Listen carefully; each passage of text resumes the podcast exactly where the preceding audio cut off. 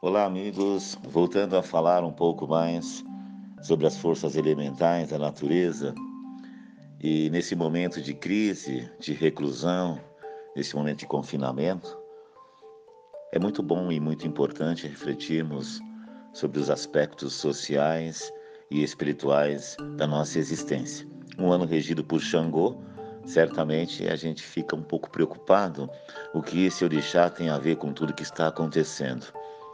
Lembrando que Xangô, a justiça de Xangô não é justiça social, é uma justiça espiritual. Portanto, quando se fala em justiça de Xangô, se fala em amor, em compaixão, não é a justiça dos homens.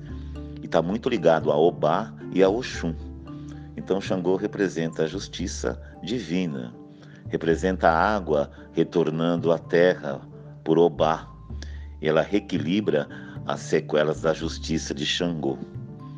Lembrando que a água da terra, que vai para o centro da terra, passa por um processo de filtragem e vai para o chum. Lembrando que só água pura é que purifica. Portanto, falando em água pura, em purificação, não podemos lembrar, não podemos esquecer do amor, né? E a relação do amor com um hormônio chamado oxitocina e a maneira como uma criança, por exemplo, crescida, se sente em, em referência à sua mãe, no caso Oxum, né, o amor de Oxum, tem tudo a ver com água pura e a oxitocina, conhecida popularmente como hormônio do amor, por se manifestar em altos níveis quando as pessoas estão apaixonadas. Ela está presente no corpo inteiro no cérebro, ela tem sido associada a vários aspectos positivos, como confiança, prazer sexual, e a oxitocina abaixa a ansiedade. Quando as mães dão à luz, os níveis de oxitocina no cérebro sobem, o que é relacionado a um poderoso sentimento de nutrição.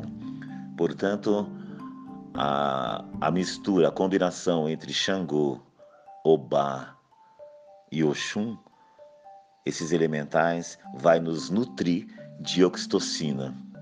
E isso faz com que o corpo e a mente e a alma se harmonizem, se alinhem e qualquer ser humano movido por essas sensações divinas estão protegidos de qualquer mal.